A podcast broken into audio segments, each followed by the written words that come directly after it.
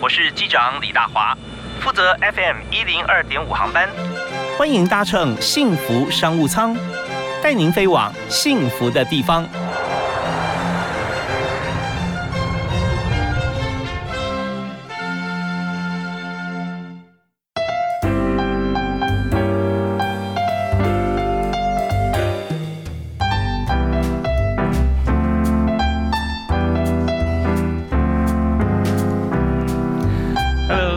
听众朋友，大家下午好！现在接近黄昏啊，每天下午的五点到六点都非常欢迎大家锁定幸福电台 FM 一零二点五收听幸福商务舱节目，我是李大华。那么里面啊，我们要和大家来分享这个产业一个议题，它不是一个产业啊，一种产业或一个一家公司，而是我们谈女性创业这件事情。哇，那光谈这个性别还是占了一半了啊！那但现在创业的男性还是多于女性。蛮高的一个比例，不过女性创业现在也是显学了。呃，在今天节目里面，我们要谈时空背景，为什么原因？女性为什么会创业？在这在这个年代里面，女性创业她需要具备哪些的特质跟能力？那同时呢，女性创业呃碰到哪些的困难哈？呃，怎么突破？好的，都是我们今天的这个范围。希望说有很多的故事让大家分享，也让很多些朋友可以取经。那今天的节目里面，我要介绍这位来宾啊，相当具有代表性，就是台湾女性创业支持暨发展协会的理事长 Tina。翁玉婷，Hello，大家好，我是 Tina，是非常欢迎 Tina 在我们节目里面啊来分享自己的经验，跟看到这么多的我们的协会啊、呃会员啊、啊会员朋友。好，那首先我们就谈了，那你要组这个协会啊，第一个你一定是你自己的创业嘛？对对，那你是什么样情况底下创业的？呃，其实当时有一点就是阴阳差错。我原本没有打算是自己要设立公司，但是那时候就刚好，呃，我们有一个呃大陆企业团交来台交流的一个服务，所以后来就因缘际会做成了一个公司。哦。本来我自己本来觉得它是个专案性质，然后但它是一个我很想要做的事情，因为我很喜，我觉得台湾是一个很棒的宝岛，我想要跟更多人分享，然后所以就因缘际会就做成了一个公司。OK，像这样的情况哈，我们有很多的经历哦。好比说，呃，本来呢只是介绍啊，要要说好像行销啊或广告，就发觉说那个朋友啊，找你帮忙朋友啊，他要发票就找不到公司来开，因为都是你牵线的嘛。好，那你就为了他开一个公司。可开公司以后，你马上收掉也很可惜。重点是说，你不管是呃路团啊或其他团，对不对啊？有这样需求出现的时候，你要开公司营运，它必须持续有这样需求。嗯嗯嗯。所以那那时候你也有主要的本务工作嘛，是吧？对，是的。那那怎么做抉择呢？呃，其实。我一直都是做女性创业社团，就是其实大概在这五年的时间，然后那我之前其实也是有参与很多大陆两岸的这些创业社团的交流，嗯嗯，对，所以那他们其实也会很好奇台湾的商业为什么有机会能够做成那么精致美好，就是来台湾体验服务业的时候感受非常好。那这件事情到底怎么做到？他们很好奇，嗯，所以我们就会持续的有这些交流的团体过来。哦，OK OK，所以那那时候你开的公司主要的业务是。就是在做这种呃，算是他们叫做游学，商务游学，就是这些企业主们会来台湾考察，然后来学习这些台湾的呃品牌公司怎么有机会能够做到这么好的体验感。像我们可能会去呃薰衣草森林啊，然后可能会去呃苗栗卓越小屋啊，或是到台北访问掌声鼓励啊，就是这些他们有机会把一个呃故事或是一个地方，就是说的很美，让大家很向往、很想要。那其实这也。是现在的一个商业趋势，因为呃，我觉得现在大家不缺买东西这件事，但大家其实透过买东西，他会想要买到一个他自己内心的美好生活。对，那我们就是去观察这些公司是怎么做到这件事情的。OK，所以在过程里面，像中行呃最高的一个呃决决策啊，当时就是多年前了，就文化交流嘛，嗯，两人可以做很多，政治不行了啊，对，做文化交流，官员不能互访嘛，那时候不像现在，像是这个双城论坛啊这些。好，那那开始发展的时候，就有几个主体出现了，比方说大中的哈是要绑旅行社啊，要以旅行社为基底啊。对。那再就是说，在大陆的关系良好，跟各省市啊、商业的一些团体。那还有就是说，落地到台湾的时候，你必须要很多的业别，是而且他们都愿意支持，甚至有观光工厂是更好啊，像这样子。所以在中间这条路，你在走了多久？呃，我们大概做了三年左右的时间，三年左右。对，不过碰到疫情也是很麻烦哈。对，有一点，最近就只能线上交流了。OK，对，那还是持续吗？那业务方面就暂时以交易来讲，暂时先停着啊。对对对，所以我最这阵子就是花比较多的心力，专心的在做做经营女性创业社群这件事情。好，那现在正好正好了啊，也是一个也是一个好的时机啊。好，那我们就谈到女性创业。以现在来讲，你现在呃这个协会会员这么多嘛？嗯，请您谈一下，就是说女性创业的原因啊。如果归纳成三个的话，但最主要是有哪三种原因女性会创业？呃，我刚好最近有有一个呃文章有特别讨论到这件事情。过去呢，其实在创业调查的时候，我们会把创业分成生存型创业跟机会型创业。那我会说，呃，过去生存型可能是因为他必须要自己开始做一些事情生意，那他才有办法养活他的家庭。那机会型创业一定是看到市场需求。但我现在发现，其实有一群呃新的人种，也不算新啦，就是过去可能呃，比如说。妈妈，我们在妈妈的那个年代，他们可能会选择哦，因为要照顾家庭的关系，所以他开一个街边小店，可能卖服饰啊，卖进口产产品啊，在市场里面，其实我们看到很多。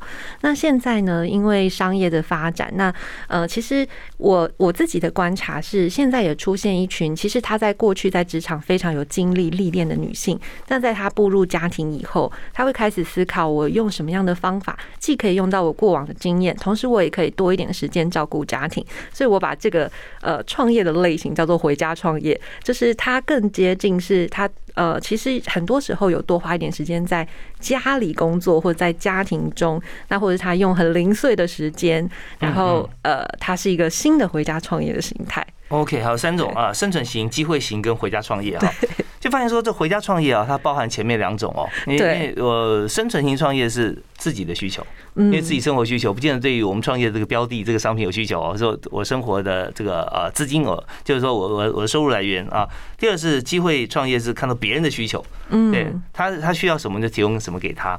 可回归到第三点，我们稍后啊听段音乐回来谈，就是。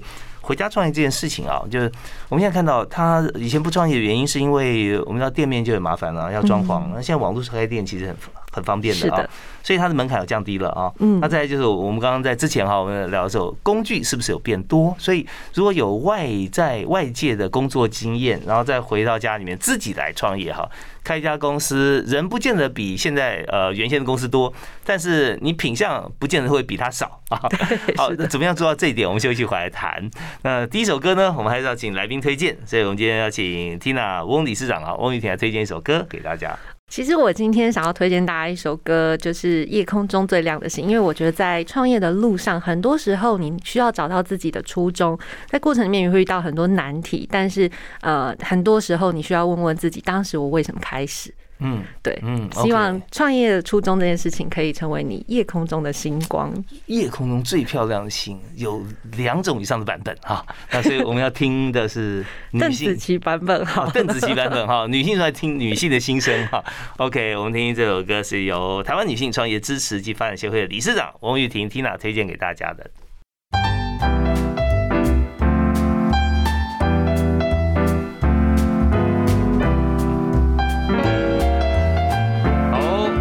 刚才听到这首好听的歌是邓紫棋所唱的啊，她但是原先版本是不是只有女生？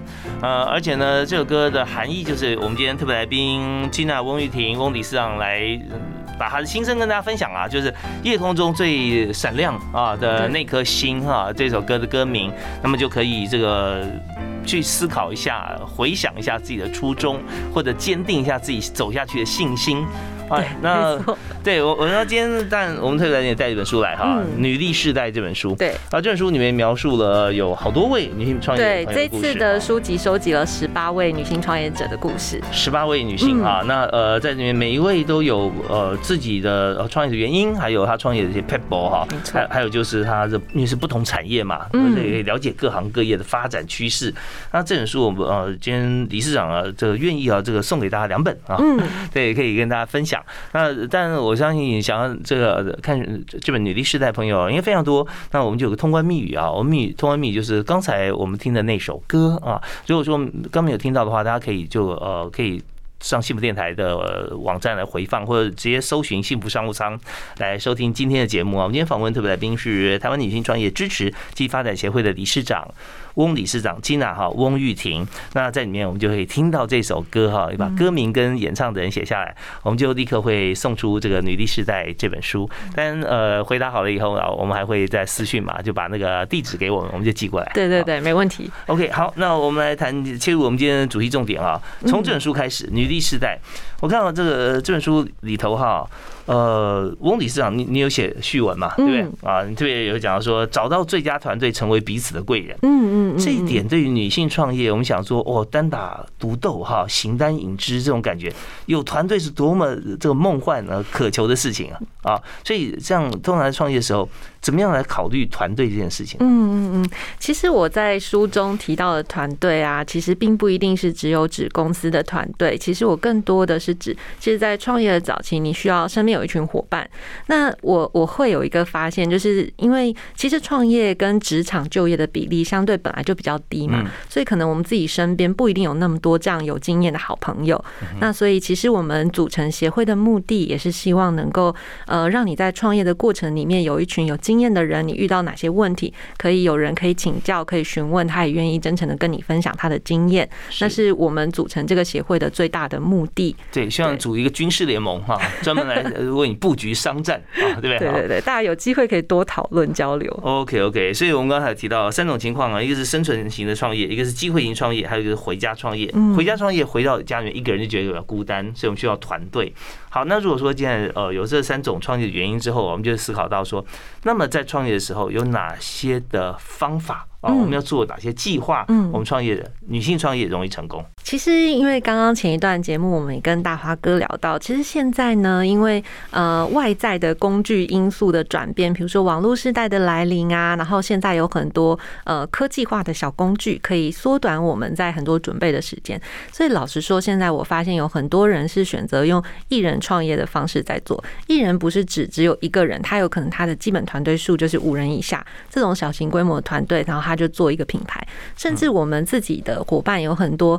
呃，他是可能他自己一个人，再加上几位兼职伙伴，他就有机会做成一个品牌公司。OK，好，那我们这边举个例子哈，就是说在这种所谓一人创业五人以内的公司，那么呃，他利用哪些科技工具经营他的品相？嗯，简单来说，比如说呃，假设他过去的工作经验，他知道说，哎，这个食品要怎么进入市场？像呃，我们有一位伙伴，他做宝宝粥，他因为他过去是在雀巢公司食品公司有一个经验，那他知道食品进入市场，他需要经过哪些流程？他可能需要经过什么样的考量？那他把这个经验带到他现在他想要做的品相是宝宝粥。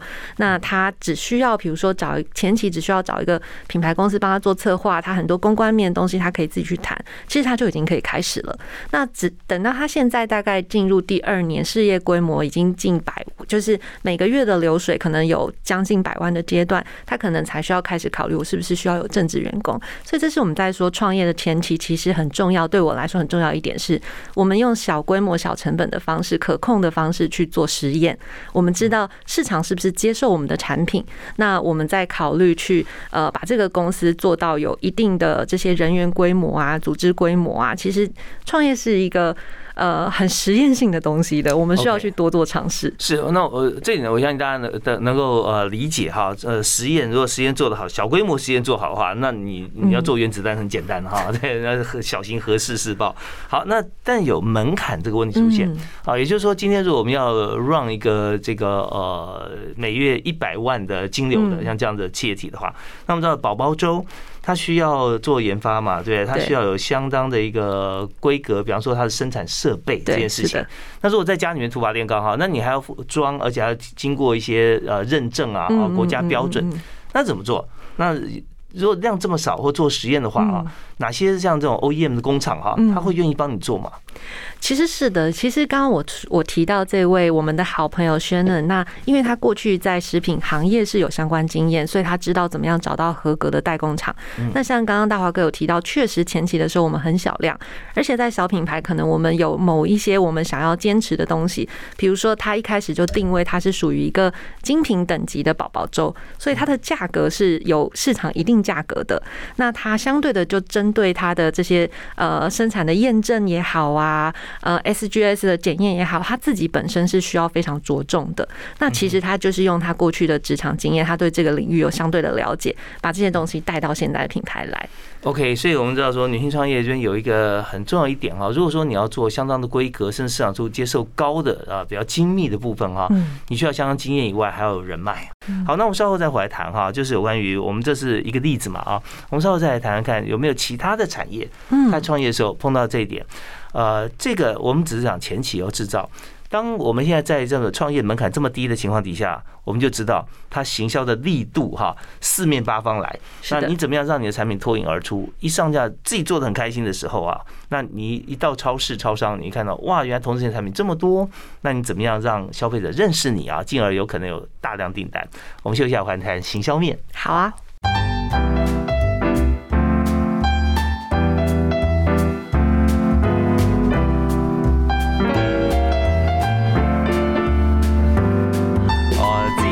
公司里面工作上班啊，跟自己当老板有没有差别呢？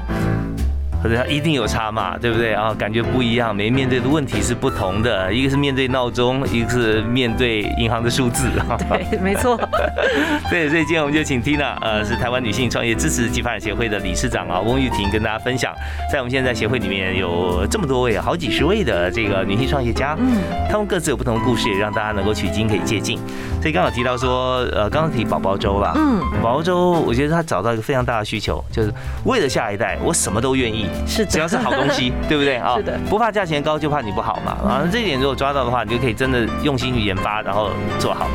可是证明成功这件事情很重要，嗯，就说当爸妈在选择的时候，他选择相信的大品牌，有口碑的，那这样不会错。我不要说最好，起码不要踩雷啊。是的。那我们一个新产品出来的时候，呃，或者其他商品也可以，您谈一下，在创业过程中，怎么样来做好行销这件事情？有什么例子？嗯嗯嗯。哎，那在这里，我想先也跟大家分享另外一个跟可能跟食品行业也有相关，因为最近疫情嘛，大家很多会买跟食材有关的产品。对。那其实，在我们的协会里面有另外一位伙伴，他是 Vivian，他们是他是二代转型创业，他们家本来是一个呃米粮行，在万华区。嗯嗯。那这个传统的米粮行呢，过去都是供给自助餐啊，就是团膳啊这些大的部分。嗯。那他后来就发现一件事情，他嗯，这位。Vivian 他过去也是在科技公司做科技公司的 PM，嗯嗯，那他后来就是呃，因为呃。公公他家里身体的关系因素，所以跟先生决定要回家接这个事业体。所以他是老公做传统的米粮行，那太太做了一个新品牌，用电商的形式在做销售。那他就发现说，哎，其实现在人呢，其实很希望可以吃的健康，但是他并不懂五谷，他不知道要怎么煮出好吃的饭或适合的饭。比如说小朋友可以吃的这个米粮的呃软硬度啊，跟呃家里可能有公公婆婆适合的米粮软硬。度啊是不同的，或者是我最近在健身，可是我也需要五谷类，那所以其实我有没有机会透过摄取这些呃多谷饭的过程里面，可以取得高蛋白，其实是有机会的。那他就发现了一个这个市场空缺，所以他会说我用科学化的角度来帮大家配一个既营养又好吃的多谷米。那他用这样的呃找到一个这样的市场机会点，所以他需要不断去跟大家沟通说，哦，我这样子的组合就是有很多不同的配方。这个配方组合为什么是实践？像刚刚讲，可能它让你更漂亮。胶原蛋白的组合，它让你呃长肌肉，那或者是它更好入口，就是长辈也会喜欢等等的。就是呃，他用科学化的方式去做这件事情的分析。那他他在做的事情是什么呢？就是现在很多家庭，像我自己好了，我自己并不会到米粮行买，我不知道怎么讲出我的需要。但是他因为接触到很多第一线的客户，所以他帮客户做了几种配方组合。那他从你的需求出发，你今天是要给谁吃的呢？你为什么想要吃这碗饭？那我做一个好的推荐给你，那相对的就比较容易做销售。再加上他在品牌的形象视觉呈现上面，需要带有现代的语汇，更简洁或是更。小包装是一餐饭的一个呃谷物包装，那它就比较有机会让更多人可以认识这个品牌。OK，所以在这个部分啊，这二代接班加上女性创业哈，一起合并了。也就是说，今天呃，米良行本来是 To B 的啊，To B 给团站啊、大众啊、学校啊这样的采购，所以他儿子回家接班就负责原先的这一块。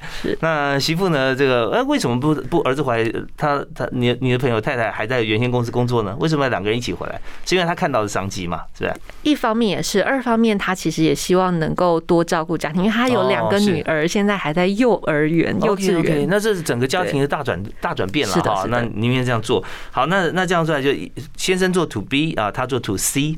to C 端呢就开始规划这个市场啊，也就是市场分析。就我这样做的话，我先看市场在哪里，我再符合他的需求。对。大的市场是长辈高龄化社会，小的市场健身嘛，健身房需要高蛋白啊。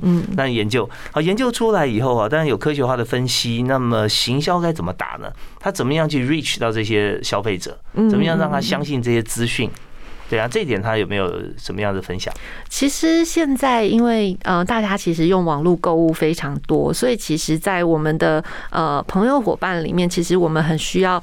正言的推荐就是呃需要很多消费者的见证，不见得要名人了哈。对，并不一定要名人，他需要消费者见证，因为重点还是产品力说话。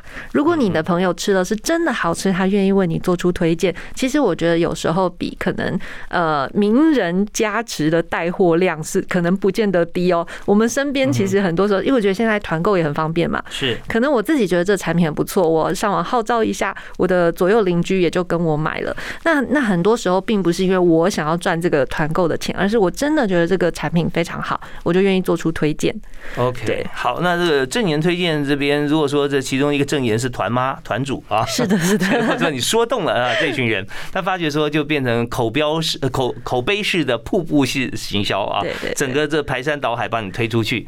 啊。那有的时候真的机运是很重要，但是你知道我我我真的很很宿命的啊，我很相信命理的，我相信什么命理的？就是你只要越努力，你一定运气越好。嗯啊，对我觉得这一定的哈。因为我我我刚刚还有一件事情，我就可以跟大家分享。其实，在 Vivian 的这个过程里面呢，我有问他说，他怎么样发现自己跟消费者沟通最有效？他跟我分享是，其实我只是需要真诚的跟他说。嗯嗯，对，就是很多时候我们虽然在做品牌，但是我不并不需要跟他讲很多华丽的包装，重点还是看消费者的需求。他今天可能是一位糖尿病患者，他需要低糖，但是他依依然需要一些谷类的补充，这些营养价值的补充的时候，我怎么为他做一个真实的推荐，而不是说一些很花俏的语言去做到？我觉得消费者是可以感知这个品牌它是很真诚的。OK，好啊，那这方面我们就有两个问题，我们接续下来，听完音乐回来再谈哦啊，就是说，呃，感知真诚要透过什么样的媒材或者什么样的平台、平台、频道啊？你要在什么地方让他觉得说，哦，我早上来看这个地方讲，感觉他们都很真诚啊？有的时候啊，这就是广告了啊，这是不一样哦，你选择。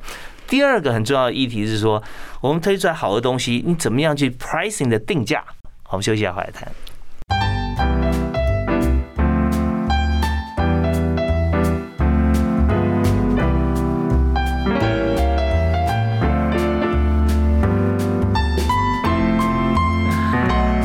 欢迎您继续锁定 FM 一零二点五幸福商务舱，每天下午五点到六点都为您访谈有关于在业界方面啊，不同公司如何来做企业经营、人才策略，要怎么样找到最适合的人才。那今天接受我们访问呢，是一个广泛型的一个议题啊，就是女性创业，你该怎么创业、怎么做？所以一定要请到代表性人物啊，翁玉婷 Tina 是女性创业协会的理事长，所以呃，号称里长的。对，中间中间事可以省掉了哈。OK，那呃，我们请到金娜来谈啊。刚刚讲到说有很多的我们的会员创业，嗯，刚有提到说像是宝宝婴儿食品啦，啊，也有提到说像是我们现在在讲的，呃，怎么样把传统的物杂粮能够做变形包装之后销售到更适合的地方。哎，刚刚大华哥其实有说到，就是 Tina 我在这里都自称里长，是因为呢，一方面我是协会的理事长，二方面是因为我真的有点鸡婆，我就会去关心大家现在到底发生什么样的事情。那刚刚提到这个定价部分啊，我就还是回过头来先说一下宝宝粥这个品牌，它怎么去做它的中高端定价。OK，嗯，是这样，就是其实那时候宣能在一开始进入市场的时候，他发现这个市场有个空缺，首先就是刚刚大华哥真的眼光非常精准。他知道说，呃，现在因为家里的宝贝数量很少，所以怎么样可以买到更安全、更安心、更营养，是父母的需求。嗯，但是更安全、更安心、更营养这件事情，可能在大品牌它的品牌历程里面，它会做一些取舍，它只能做到一个中间值。如果我要再往前进一点，我可能要付出相对高的代价，包含可能我食材的挑选也好，包含可能这个认证工厂的品质要求规格也好，它要再往上一层，所以它的成本一定会提高的。那他相对也是发现，就是哦，其实这个市场里面有一群妈妈，她想要的东西是品质更好，那她也愿意多付出一些价钱，所以。呃，可以做的事情是像刚刚说的，就是我们到市场里面去观察相关的品类品牌，大概是一个什么样的定价。那如果我愿意再往上走一点点，有没有这样的市场机会？对，它其实是可以去做呃一些数字测试。像刚刚现在有说嘛，现在因为网络电商的时代，所以其实我们可以用前测的一些小成本去测试到底有没有人会为此买单。我们并不需要像过去可能做一个品牌，也许呃没有两。百万、三百万、四百万，我就不可能开始。但现在其实，在网络时代，我们透过广告的投放，我们就知道说，哎，消费者对于我这样的描述或这样的品牌形象，有没有有没有行动的可能性？他愿不愿意点击？他愿不愿意下单？其实，呃，其实这最简单，只需要做网络广告的投放就知道了。这其实是很简单。我我会跟我们现在很多伙伴分享，如果你有一个新的 idea，嗯，其实。没有一定要把它做到很完整，你才要把它推向市场。我们在前期的时候，透过广告投放的测试，其实就大概知道我的这个概念有没有人买单。呃，其实，在创业或者说任何事情的时候啊，我们知道现在是速度啊，社会的进步速度非常快啊，所以你不要等到你准备好了啊，机会都会准备好的人，你就没机会了啊。但是你一定要准备啊，不是说这句话不对啊，你要准备。但你准备百分之四十的时候啊，你就可以动了。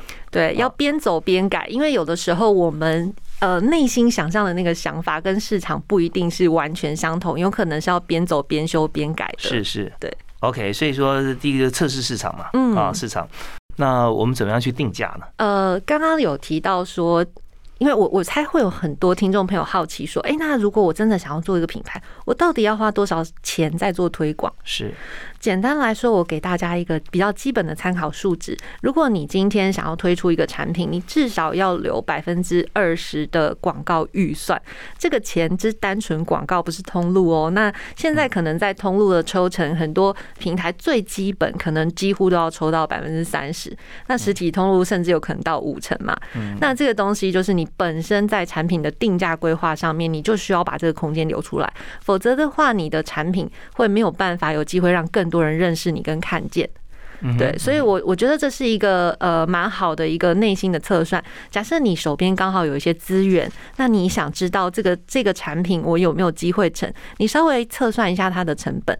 如果它的成本就是呃没有那个市场没有那个空间可以让你再多叠可能二十趴的行销预算，然后至少保留三十趴的通路预算，然后你要做这件事情的话，它可能相对的规模性就会比较小。不是不能做，但是它可能就不是一个。呃，比较大规模，你你会有机会在超市等等通路看到的一个产品。好，我们休息一下，继续回来请教今天特别来宾，那也就是在今天接受我们访问的台湾女性创业支持及发展协会理事长翁玉婷。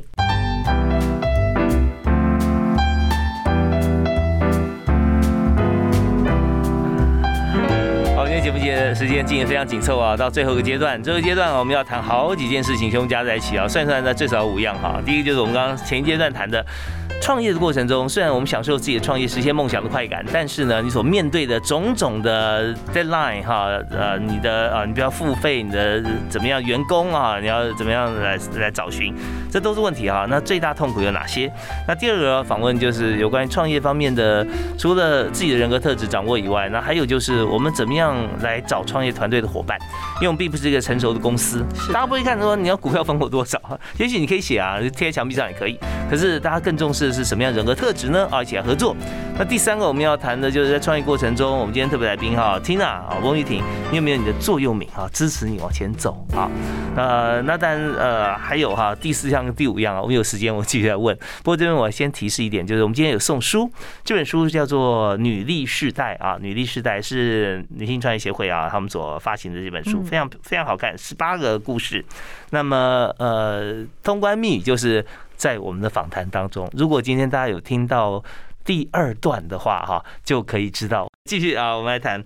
在创业过程中痛苦的事情是什么？嗯嗯嗯，其实我觉得就是呃，我所遇见的创业者，因为我之前其实也是做政府部门女性创业计划，所以其实我接触过的女性创业者真的不下数千人。嗯，那我可以老实说啦，就是创业你会刚刚大华哥提到产销人发财啊，人啊，团队啊，钱啊等等，其实是老板每天都在烦恼的事情，基本上他没有解决的一天。首先刚刚提到，尤其是跟人有关，因为。呃，尤其是创业公司的一开始，可能规模很小，很多时候就是呃校长兼壮中，就是你什么事情都要会一点，什么事情都要懂一点。我们开始找了前期愿意相信我们理想这群伙伴一起往前走，但其实公司发展到一个规模，我们也会经历一个痛苦，就是呃前期的这些创业伙伴有可能在高速成长的阶段不一定适合我，所以我们在这个过程里面也需要经过一些团队的更迭等等。产销人发财其实是创业老板在这个创业过程里。面很难去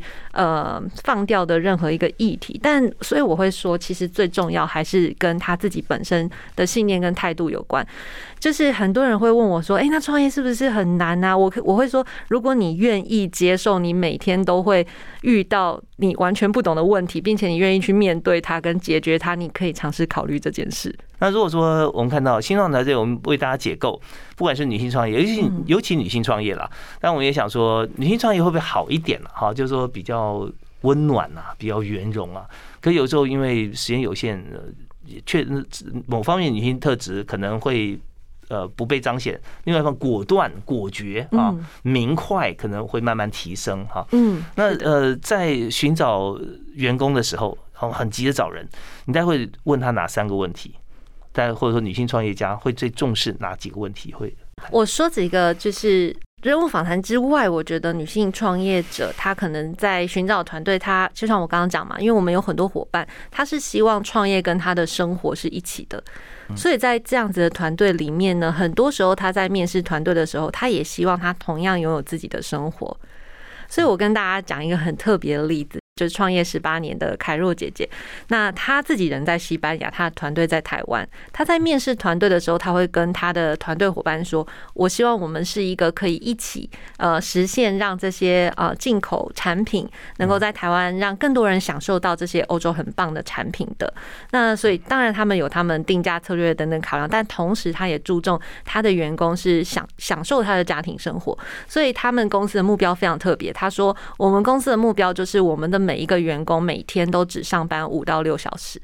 嗯，对，我不希望有超过这个时间。我觉得那还是跟这个企业创办本身的理念有关，所以他可能会关心他呃最近他的生活情况是怎么样啊？那他对他来讲，他的追求是不是跟公司一致？比如说像我讲的这类型的公司，可能他就比较不适合那种呃，我需要快速赚到很多钱。